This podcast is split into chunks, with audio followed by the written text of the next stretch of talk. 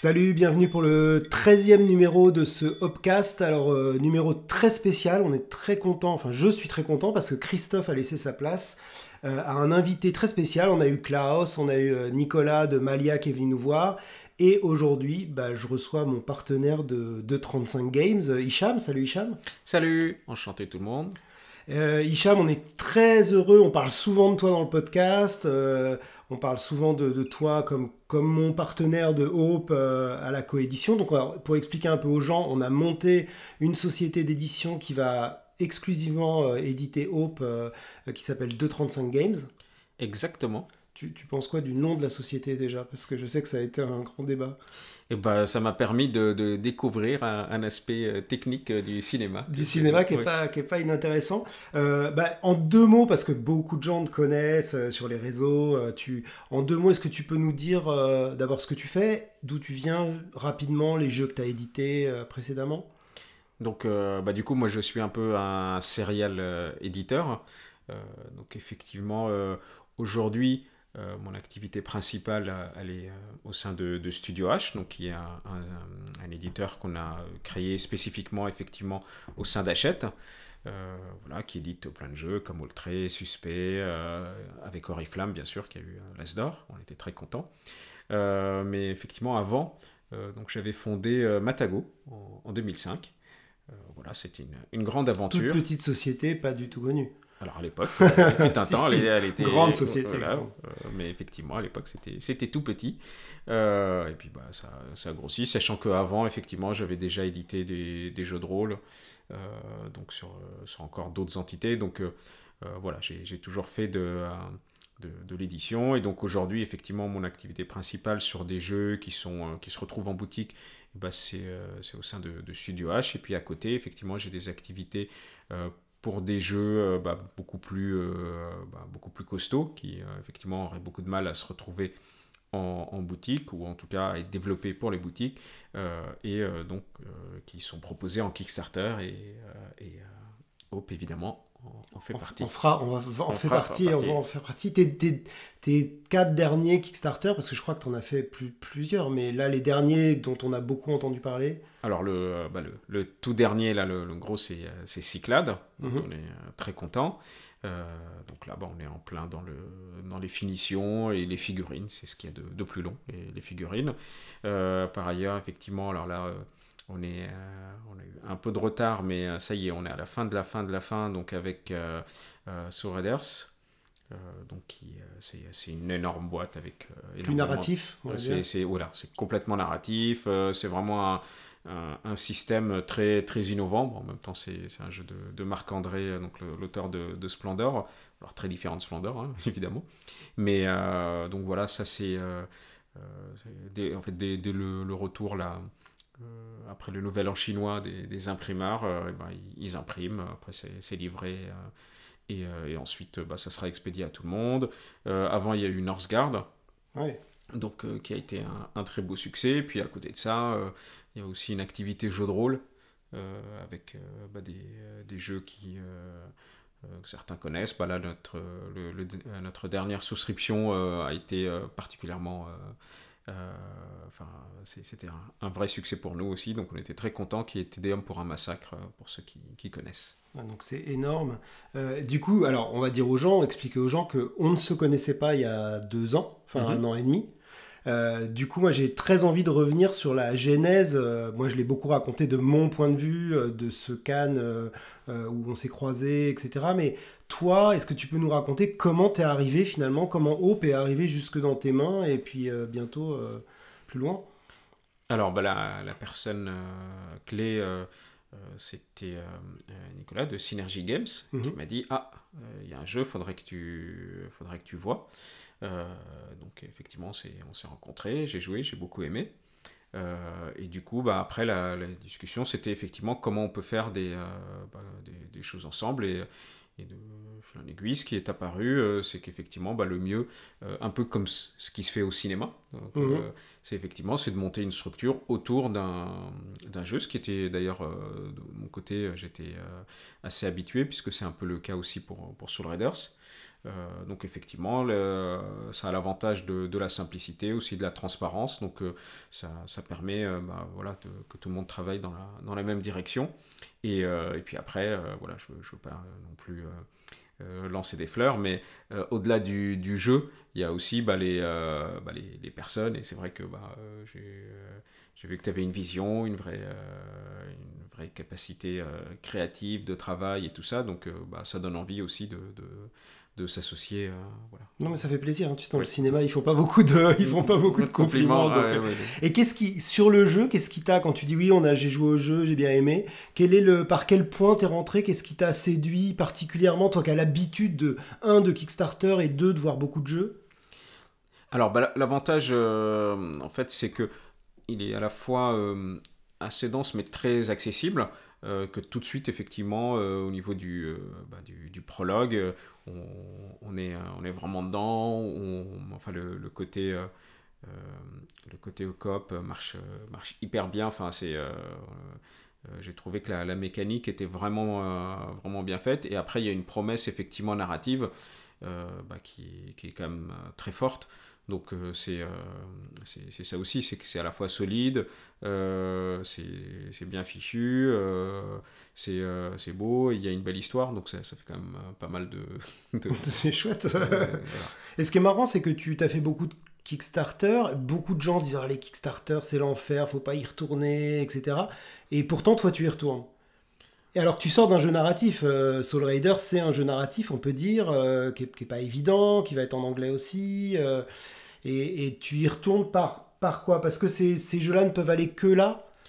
Oui, alors il y a, y a le, le, marché, euh, euh, effectivement, est de plus en plus difficile pour les, les gros jeux, euh, d'une part, et d'autre part, en plus, par Kickstarter, les gros jeux sont d'autant plus gros. Donc ça, ça fait que il y a des jeux, ça serait impossible effectivement de les développer pour le, le marché en uniquement boutique. Mmh euh, aux États-Unis, c'est très clair depuis un certain temps et ça devient de plus en plus le cas en France. Hein. C'est-à-dire que des jeux à plus de 40, 50 euros, aujourd'hui, c'est très compliqué, effectivement, en magasin où ils vont en prendre une, euh, une poignée. Euh, bon, c'était déjà très clairement le cas.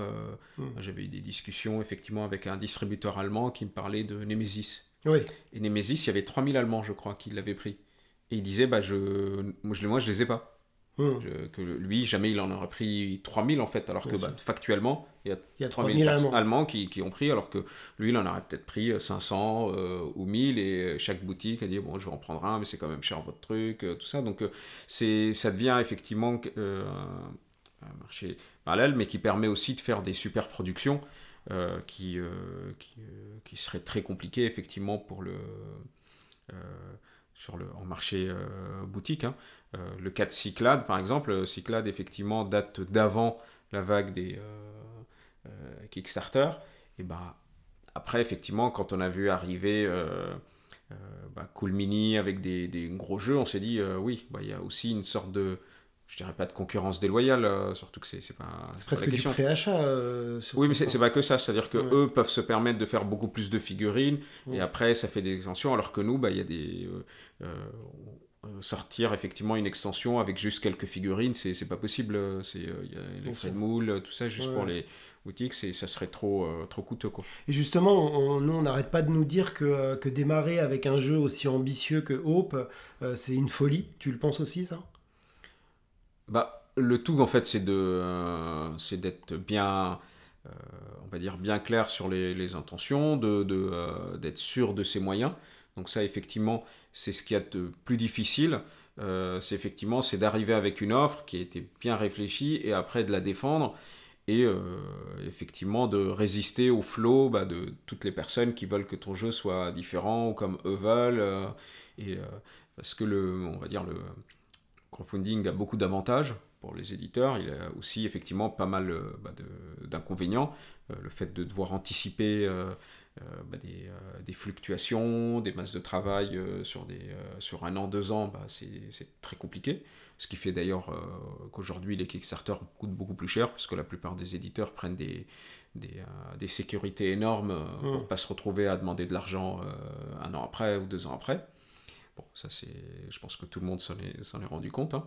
Euh, mais euh, par ailleurs, effectivement, c'est, euh, c'est aussi humainement, ça peut être assez compliqué parce qu'il peut y avoir aussi beaucoup d'agressivité qui est le fait d'une très petite très petit nombre mais, souvent très voilà qui s'exprime beaucoup et, tout ça donc voilà faut, faut arriver effectivement avec son offre et, puis d'être bien sur ses appuis sachant que au final le, le c'est quand les gens sont livrés que on va dire euh, tout, tout, tout s'apaise voilà le juge de paix à ce moment-là voilà. J'ai l'impression qu'on partage une, une vision c'est aussi le côté réaliste mais ambitieux d'une mm. part et puis transparent quoi. Parce que tu, tu, viens, tu viens de parler de transparence nous on en parle beaucoup dans le, dans le podcast aussi l'idée d'être transparent avec les gens et de pas promettre des choses euh, qu'on ne pourra pas tenir toi, ton expérience, l'avantage, c'est que, enfin, c'est intéressant d'en parler, c'est que toi, tu as l'expérience de ça. C'est-à-dire que les choses trappes, euh, les pièges dans lesquels beaucoup de jeunes euh, éditeurs euh, tombent, toi, soit tu es déjà tombé dedans, soit tu sais maintenant comment les contourner.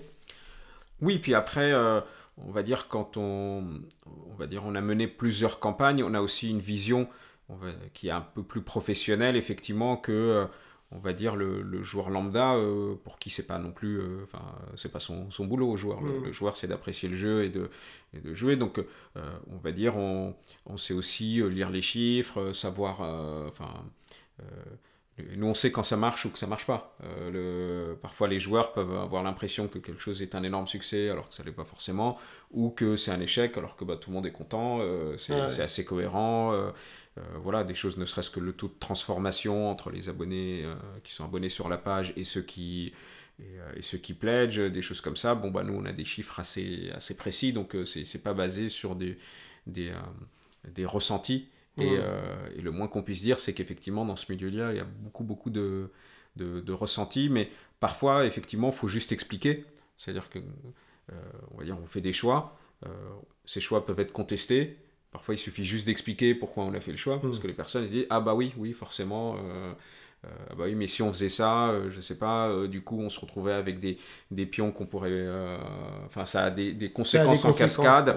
Et, et, là, les gens se disent Ah, bah oui, oui, effectivement, j'avais pas réfléchi à ça, c'est logique, mais si on le dit pas. C'est ça pour toi la solution pour éviter les retards, parce que c'est ce dont tout le monde parle sur les Kickstarter.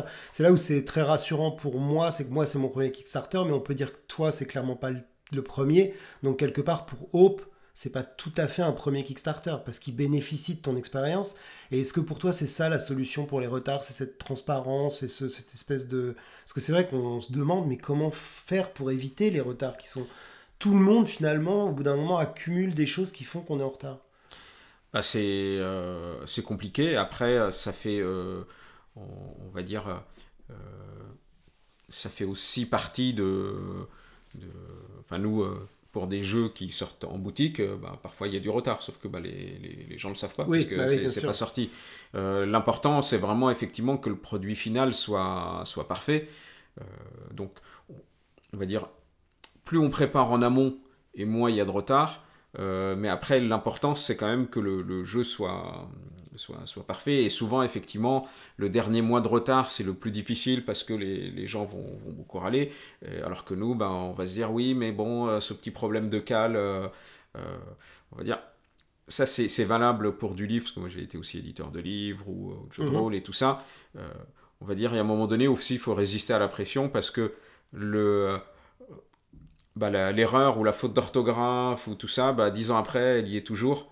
Alors que bah, le retard d'un mois, euh, le, du dernier mois, finalement, euh, bon, bah, on l'a déjà, on déjà oublié, effectivement. Euh, voilà, mais effectivement, il faut être transparent, il faut montrer que ça avance. Et, ah, alors ça, vas-y, tu peux l'éteindre. C'est, donc ça, c'est 14 minutes. Donc comme tu as vu, 15 minutes, ça passe très très vite. On a une minute pour... Moi, j'avais deux questions à te poser. La première, c'est, je voulais avoir ton avis sur le domaine du, du legacy en général. Comment, comment tu trouves que, que ce, ce, ce, genre de jeu est-ce que c'est un genre de jeu très porteur? Est-ce que c'est très concurrentiel? Est-ce que finalement il y a la place? Alors c'est concurrentiel, après euh, moi j'adore les, jeux à histoire, donc euh, de fait euh, le, bah, les, les, Legacy c'est aussi une expérience de jeu qui, bah, qui, est, assez unique, donc, voilà, de, fait Et le, et le jeu dont tu es le plus fier Ta production dont tu es le plus fier Alors moi j'ai pour principe de jamais... Ah, euh, d'accord. Ça c'est facile. Il ne le dira pas. Je, je dirai, dirai pas. je n'en ressors pas Voilà. Bon, on te verra au Fige de Cannes, euh, et puis on, aura, on, se, on se reparlera avec Hope, tu reviendras certainement dans un Hopecast. Euh, merci Cham, merci d'avoir de, Bah, pris un ce, plaisir. ce Hopecast avec nous, et nous on se retrouve très très vite, ça va sonner, et voilà ça sonne, à très vite, ciao ciao